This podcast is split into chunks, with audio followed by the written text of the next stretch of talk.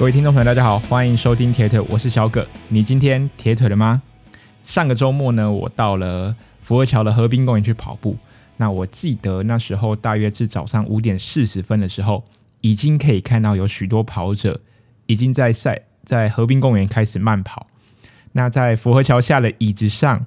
几乎一半以上的座位呢，都已经摆满了跑者的包包。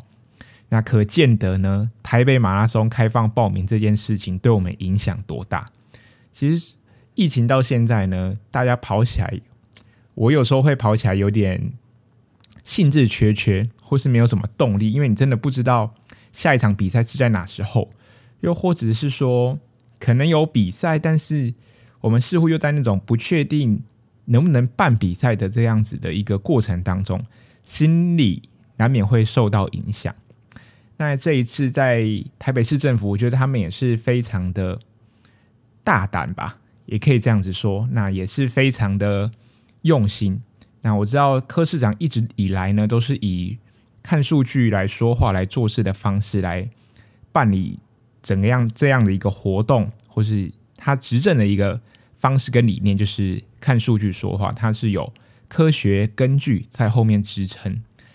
那这一次今年的台北马拉松呢，目前在他的网站上面看到，呃，半马跟全马的路线跟去年是相同的。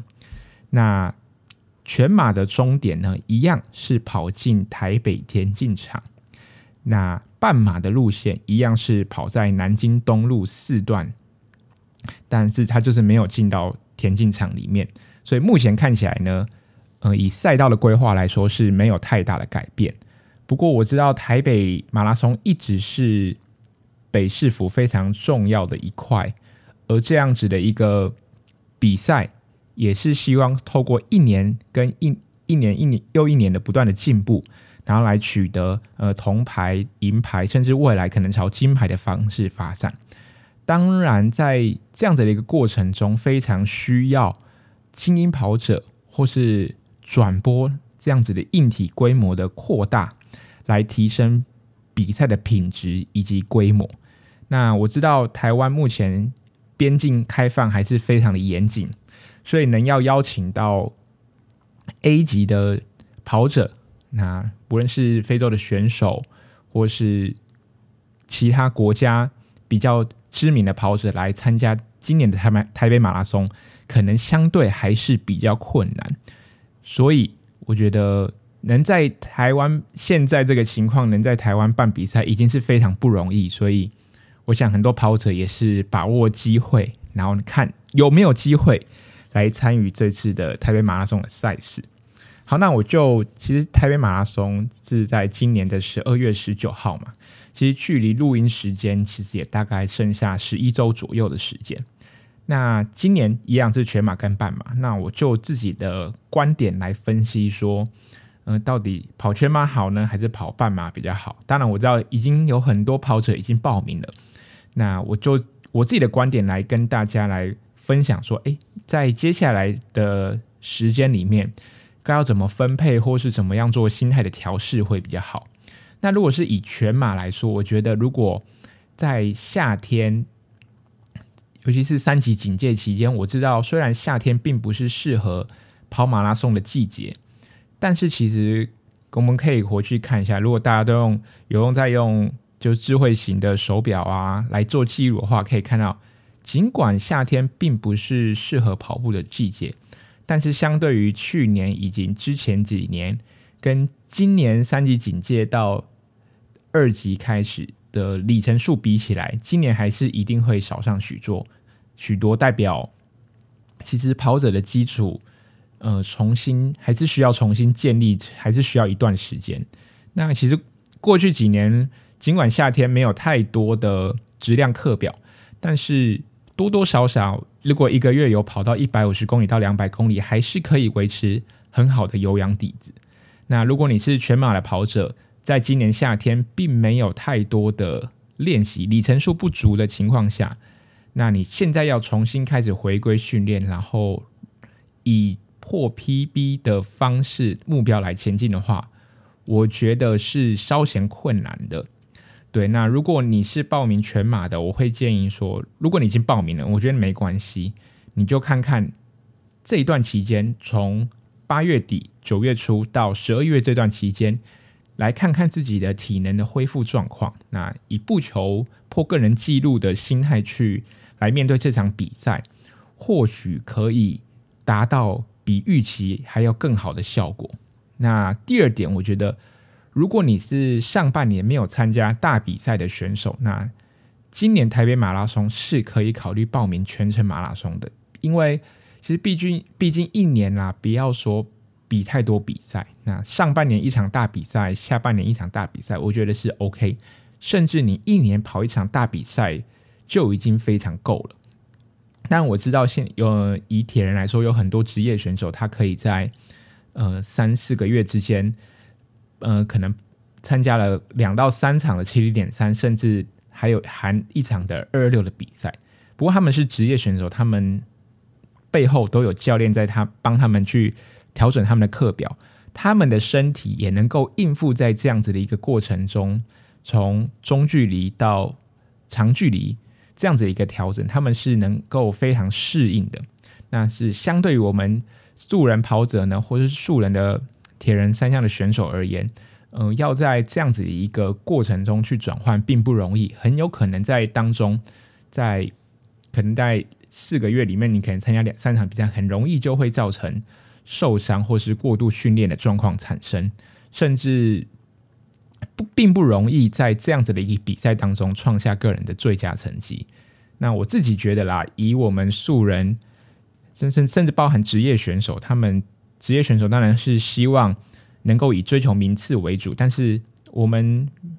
以跑步啊、玩铁人三项作为乐趣的，我们还是希望能够突破自己，然后能够获得我们最大开心的一个核心目标吧。所以如果你上半年没有参加大比赛，像我上半年有参加了一场二二六，所以今年的台北马拉松我是报名半程的马拉松。那我还是把重大的目标 A 级赛事放在明年的澎湖 Ironman 上面。那另外，针对于全马跑者，我觉得第三个，如果你夏天你有不错的有氧底的累积，尤其是你可能是玩铁人三项的，你可能在骑车上面，呃，其实时间拉得很长，距离拉得很远，尤其是你有训练台，你在室内的训练时间是非常足够。那我觉得这也是。间接的给予你有一定体能的基础，那我觉得你报名全全马是没有问题的。那第四点，如果你是一个有经验的跑者，你能够非常了解你当前的体能状况，你觉得跑呃全程马拉松是对你来说你能够应付，或是你能够 handle 住的，我觉得那你也可以考虑报全马，但是前提是你是有经验，然后了解你身体，而不会去。照进你的每一项的每一次的训练，因为如果你当你不了解自己的身体，然后在过程中又想在一次又一次的去追求速度、追求一些呃成绩上的突破，很有可能会造成不必要的伤害。那第五点呢，就是跟第四点其实差不多。如果你已经走过呃两到三次以上的周期化训练，那每一次周期化训练。可能至少有十二周，就是或是我的意思是说，你可能、呃，透过嗯、某一些的训练法，类似汉森的训练法，你已经走过一两个周期，或是三个周期以上，你能够非常了解自身状况。我觉得你也可以试着报名今年的全程马拉松。当然，我觉得还是要回归到，如果你是要破个人最佳成绩，但是你其实夏天并没有累积太多的底子的话，我觉得还是。抱持的比较开放的心态来面对这场比赛是比较好的。好，那像我是，如果你是跟我一样报名半马的跑者来说，我觉得 OK 也是没有问题，因为半马也是来可以测验看看我们到底从解封后到那个台北马拉松，我们到底能够恢复了多少。而明年其实万金石马拉松的报名资讯已经有出来了，所以。如果我觉得，如果在疫情控制许可的范围下，其实你有全马的目标的话，也可以考虑明年的万金石。那目前渣打还没有看到，不过我的意思是说，如果你有全马的目标，嗯，你放在明年度也是，当然是没有问题。那报报名半马的好处呢，是毕竟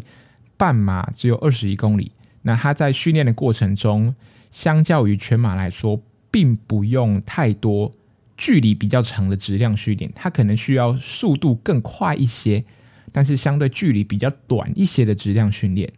那我觉得以十周以剩下的周期而言，我觉得时间是充裕的。尤其我自己看了我一下去年的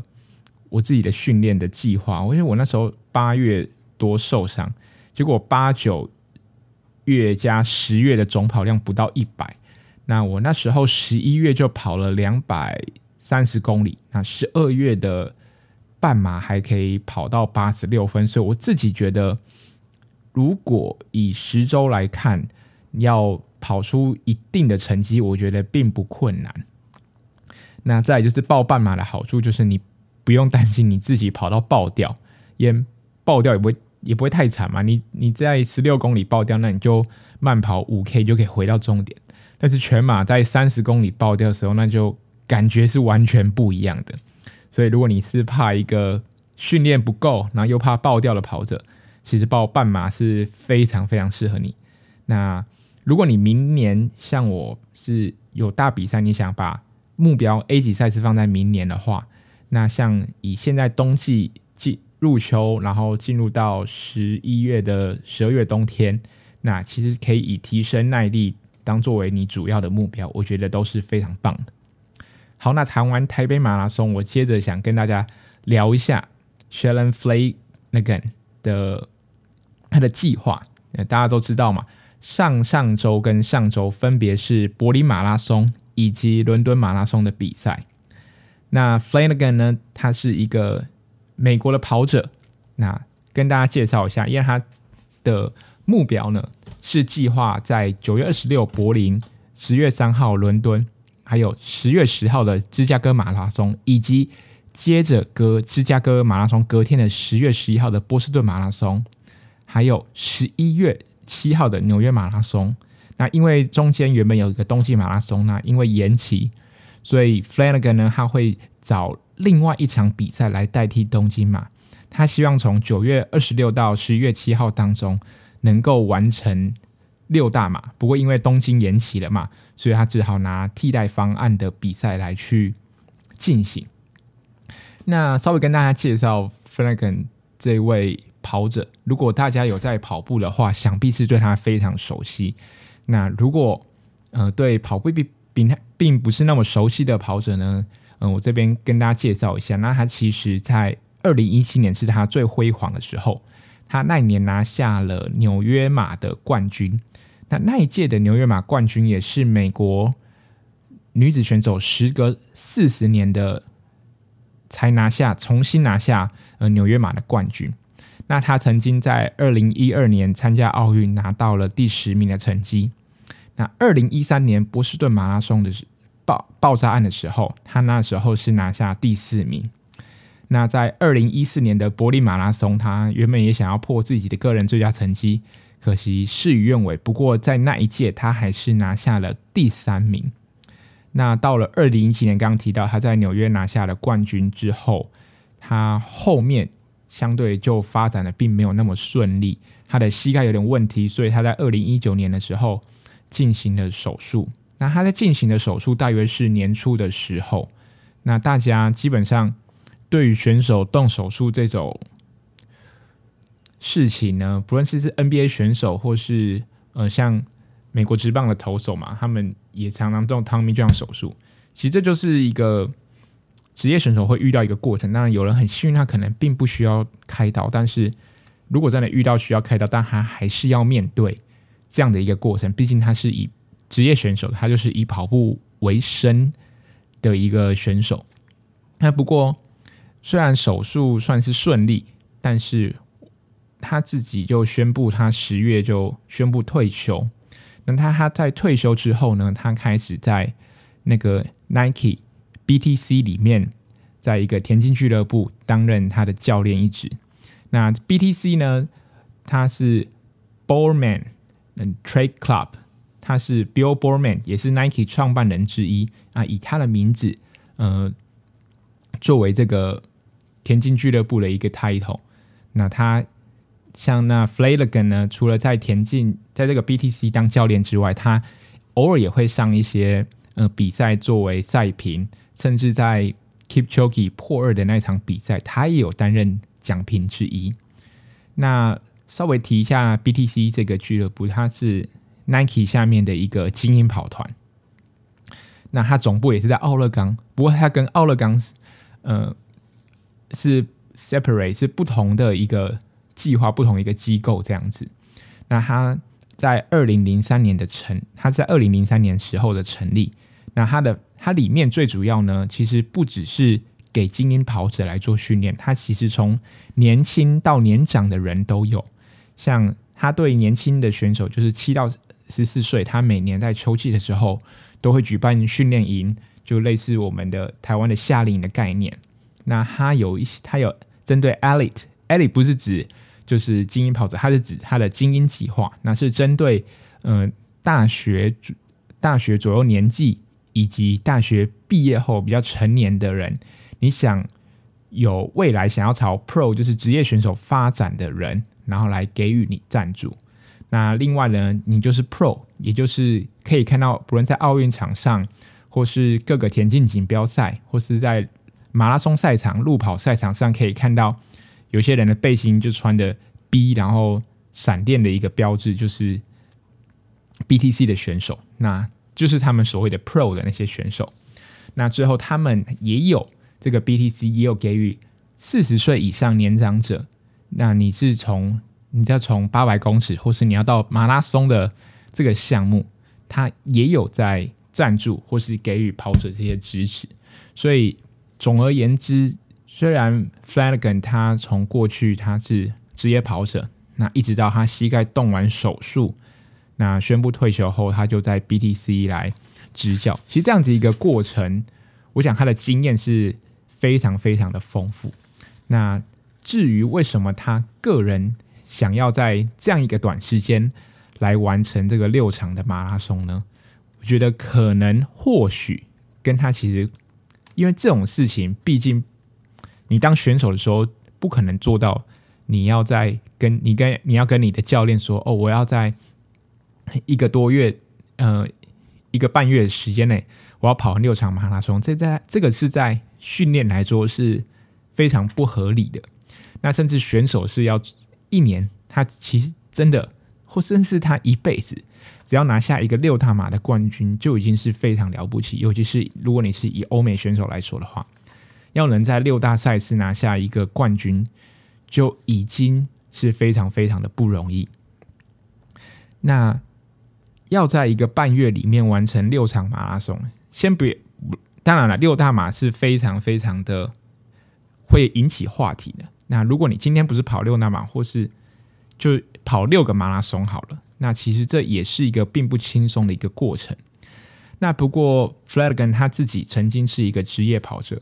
以一个职业跑者或是一个精英跑者来说，一个星期的周跑量要从一百八到两百二，基本上是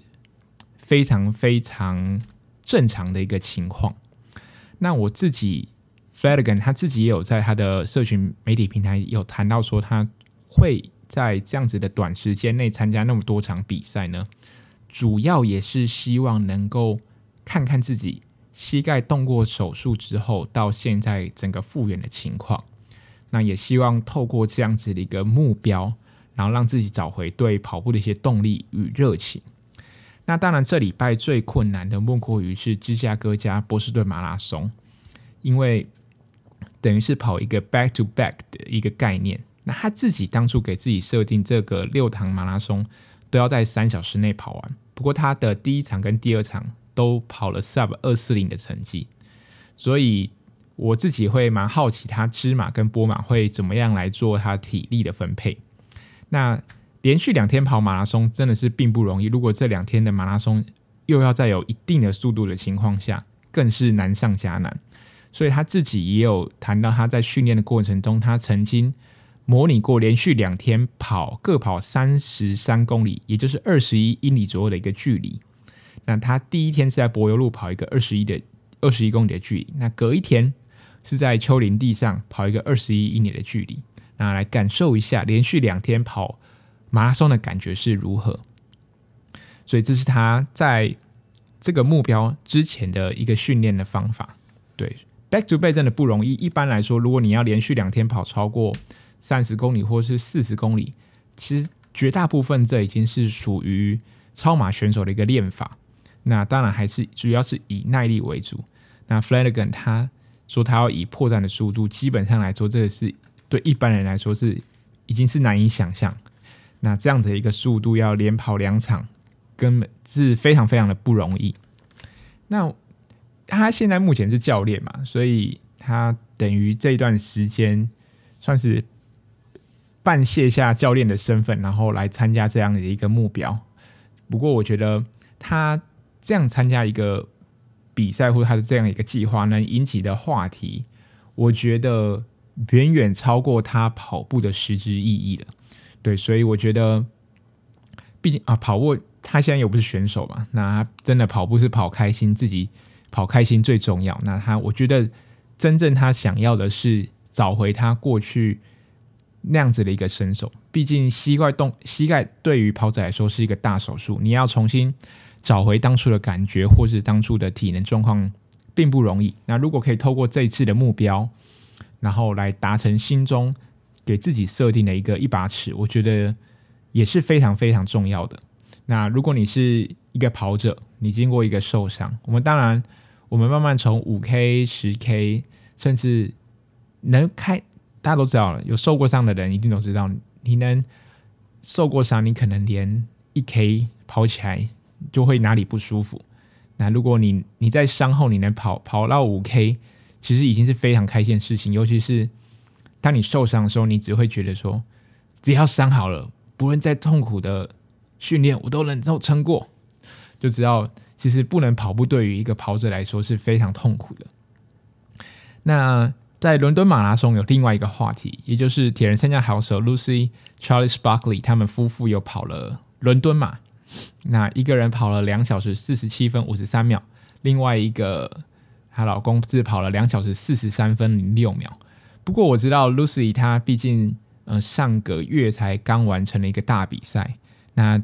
当然她一定是以上个月的 Ironman 的青年跟世界锦标赛来做调整，所以他这次跑出来的马拉松成绩，其实大家就参考，然后当个话题来去看待就好。毕竟走一个铁人三项的一个周期，跟走一个马拉松的周期是不一样的。毕竟后面我们等下会提到说，哎，马拉松跟马拉松的跑步跟铁人三项后面的一个跑步有什么不太一样的地方？对，所以。当然我知道，其实马拉松，尤其是六大马，那伦敦大家都知道，呃，是以慈善名额作为它最主要的营收来源。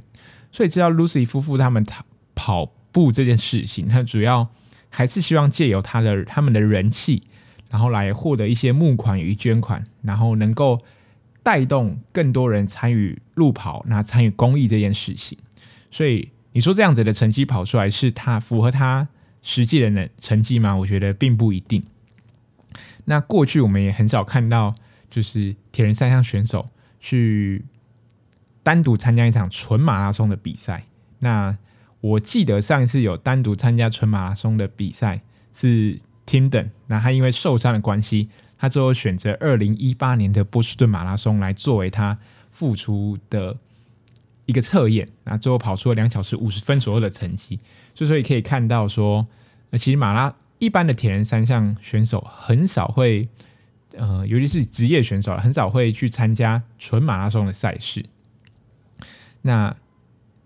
我们回到今天的主题，我们到底要如何可以知道说，哎，自己的我今天跑出一个全马的成绩，那到底我这样的一个全马成绩如何去应用或者套用在我的 Ironman 的比赛的配速？例如说，我今天跑一个三小时半的成绩，那我这样的一个跑步的能力，要如放在呃超级铁人三项最后边那个全马，我会落在几分数？啊、其实这个是这个中间当然有很多的因素来跟大家分析。那我先来跟大家分享一下，说，诶，如果你是一个过去是一个纯跑步的选手，你转换到玩铁人三项当中，你可能会遇到的一些困难，或是让你呃不舒服的地方。我觉得真的觉得是不舒服的地方。首先，第一个，你在接触铁人三项后，游泳通常是一般人比较不熟悉的，所以如果你有经验的话，你一定可以感受到游泳完的隔天，身体很软，然后脚有点抬不太起来，那种感觉不像是跑完课表的隔天的感觉，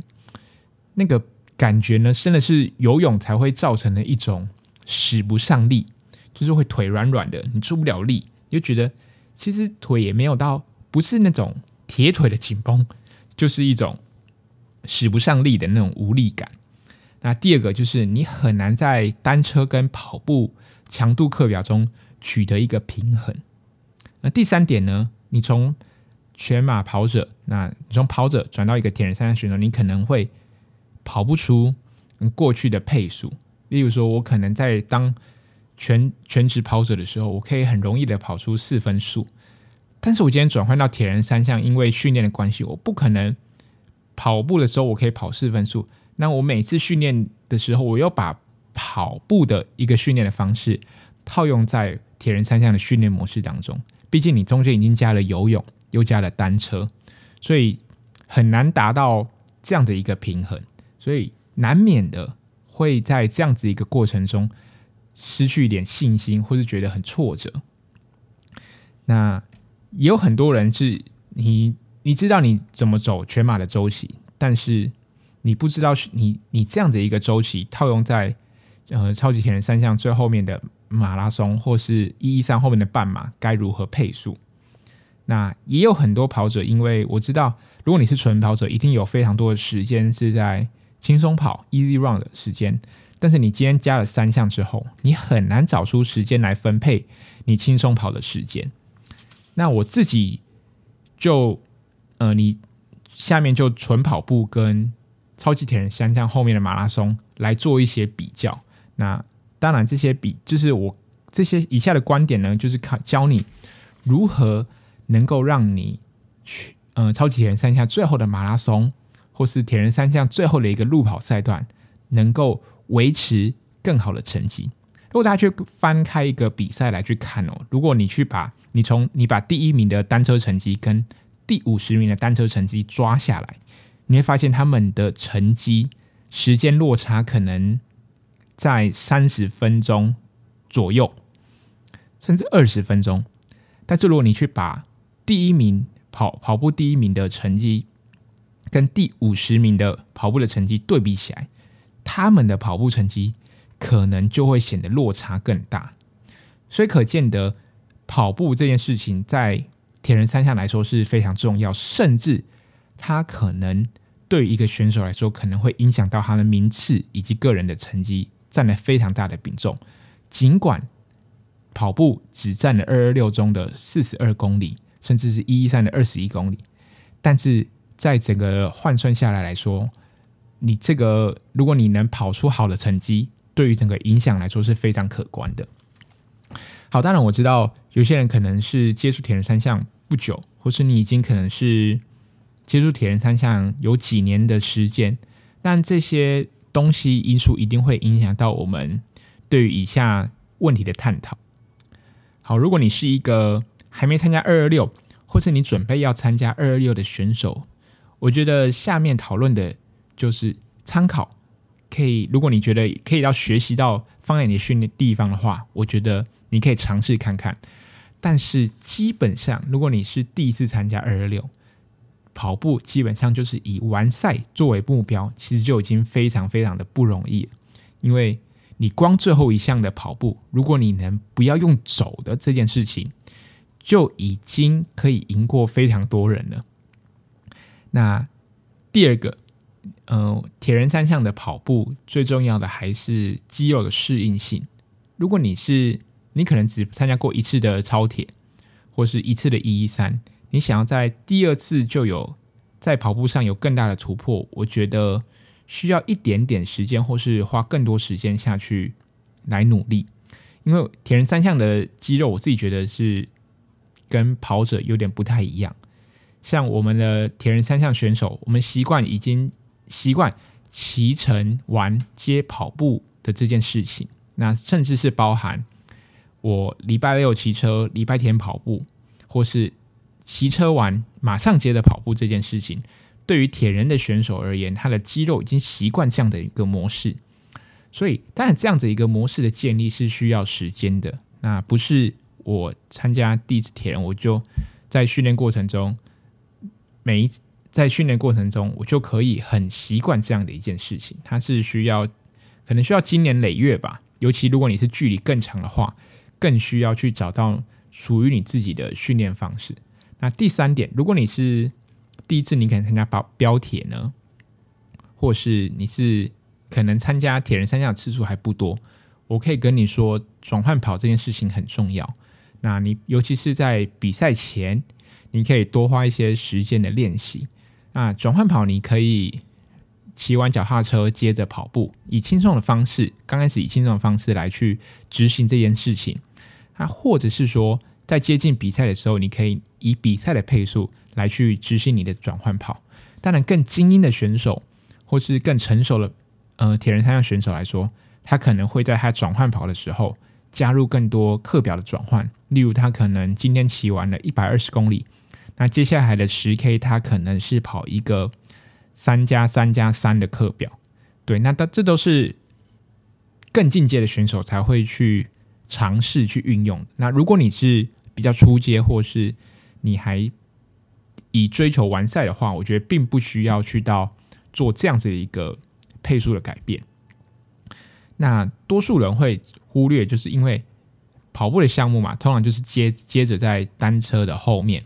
但是其实我们往往忽略，其实游泳其实也会在刚开始就可能影响到跑步。就像你刚开始玩铁人，如果你今天游泳，隔天跑步的时候，你一定会感觉到腿软软的。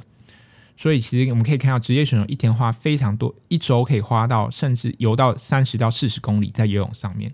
其实除了是建立他有氧的呃游泳的底子之外，更多的是他不希望游泳的这件事情，在追求游泳的路上这件事情还会影响到跑步。他希望能够更把跑步做好发挥，就是要把游泳游好，把车子骑好这件事情。那。如果你是刚从跑者转到铁人三项选手，你不要一次堆太多的跑步里程。我知道，如果你是一个纯跑者，你可能动辄一个月跑三百公里是可能的。但是你在转换的过程中，一个月要跑到一百八到两百二，我觉得已经就是非常算蛮多的。哎，对，这样子一个，以我来说，我自己觉得算蛮多。那每个人的习惯不同，我觉得跑步里程也是循序渐进加起来。那你刚转换到铁人三项的过程中，可以多花一点点时间在游泳以及单车上面。那接下来，如果你要 Ironman，你的铁人三项最后一项要跑得好，你的单车的的过程当中，你要注意你水分的补充以及能量的补给，这都会影响到你最后的一个跑步成绩。那如果你是比较进阶的选手，我可以就是。给以下做参考。第一个，如果大家呃比较常去比长距离的铁人三项，以也是以二二六为主的话，我们往往时间久了，我们的速度其实会慢慢的掉下来。所以，我们可以在非赛季的时候加强一些速度的提升，跑一些稍微短的间歇，你可能可以跑个四百十五趟、十趟，或是跑一千呃五趟、六趟，那速度可以再。更快一点，这样子。那第二点，你我们要训练身体在比赛的时候能够吃更多。那尤其是碳水的补充，往往会影响到后面的成绩。所以，如果你是想要追求成绩更往上提升，于在跑步这一块，你在单车上以及跑步的过程中的补给也是要有策略的。那第三点就是强化自行车的能力。那可以多骑一些高强度的间歇。那在比赛前，在比赛之前，在进入进展期的时候，在于在以阈值为主要的一个目标去执行。那你第四点是，你在巅峰期或进展的期就要开始尝试模拟比赛。那我自己，呃，在四月的时候准备 CT 的时候，我最多就是骑一百六十 K 加十五 K 的转换跑。那当然，我觉得以那时候台湾的天气而言，是真的蛮热，这样子做一次就真的是蛮痛苦的。但是我觉得，如果你是跑步相对比较弱，或是你希望跑步再发挥更好的跑者，或许可以再调降一点点的单车，然后把跑步的里程可能试着可以加多一点点，也是都是没问题的。那第五点呢？那周间的课表，尤其是跑步的，其实我有看文章，有些文章写他建议以一次为为主。那在那在训练的过程当中，如果你是轻松跑，中间可以加一些速度的变化，像法特雷特的速度的变化的训练，或许对你的跑步有帮助。把真正重要的呢放在耐力的训练上面，或许对你的 Ironman 的跑步的项目来说，可能成绩会有点有所提升。那越在接近比赛的时候，尽可能去加长转换跑的里程数，甚至有些课表它可能会把转换跑的里程跑到二十公里、二十一公里都是有可能的。那这是比我自己之前训练的来说还要更长。不过当然。以台湾下三月四月时候的训练，你要在中午跑到这样子一个距离来说，真的是非常不容易。那这样子，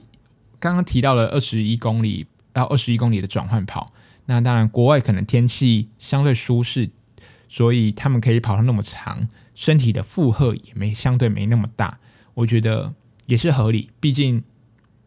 那个东西是国外的文章嘛，那他。他那样子一个课表，并不一定适用于呃每一个国家的选手这样子。好，那我们来总结一下，我觉得跑纯马呢，毕竟是一个你纯跑马拉松，它是一个阈值，它考验的就是你能用多快的速度去跑完四十二公里。但是你跑一个 Ironman，它考验的是你的耐力，那考验是你从游泳、单车到跑步的体力分配，以及过程当中的补给。那甚至在你要提升你的铁人三项的跑步这个项目，你需要多的是转换的训练。那我自己觉得，如果你 Ironman 的成绩大概落在哪边呢？你把你的马拉松的 PB 加三十分钟，大概就是你马拉呃超级铁人三项最后面跑马拉松的成绩。例如说，我全马可能三小时。那我在二二六最后面的马拉松，如果能跑在三个半小时以内，我觉得就是非常 OK，是合格的一个成绩。那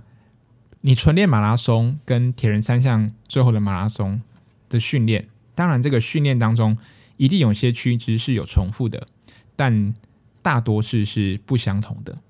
简单来说，铁人三项还是一个以耐力为比，呃，应该说。你纯跑马拉松，速耐力还是占多数。那跑马拉松的话，需要更多的耐力作为基础。那你第一次参加铁人三项的话，你跑步，你前面的三三 K，我觉得可以慢慢来。那在后面的话，你再依照你的体感慢慢去增加。那如果你是比较进阶一进阶一点的选手，我们可以，你要怎么抓到你比赛的配速？我们可以从一次一次的练习当中，尤其在转换跑，我通常转换跑就会会跑我的 Ironman 的比赛配速。那在这样子一个每一次的过过程中，可以找到你自己跑步的甜蜜点。以以上就是我在针对纯跑马拉松以及你如何提升 Ironman 或是铁人三项最后路跑赛段的成绩的一个分享。啊，如果你喜欢今天的节目，欢迎给我赞。那距离台北马真的剩下十周十到十一周左右的时间。那预祝大家在这样一个这个训练过程当当中呢，都能够开心，都能够健健康康的站在起跑点上。也希望这个赛事呢，能够给每个跑者，甚至台北市民或是台湾民众一个振奋人心的一个过程。毕竟要办理一项在疫情底下办理一项大型赛事并不容易。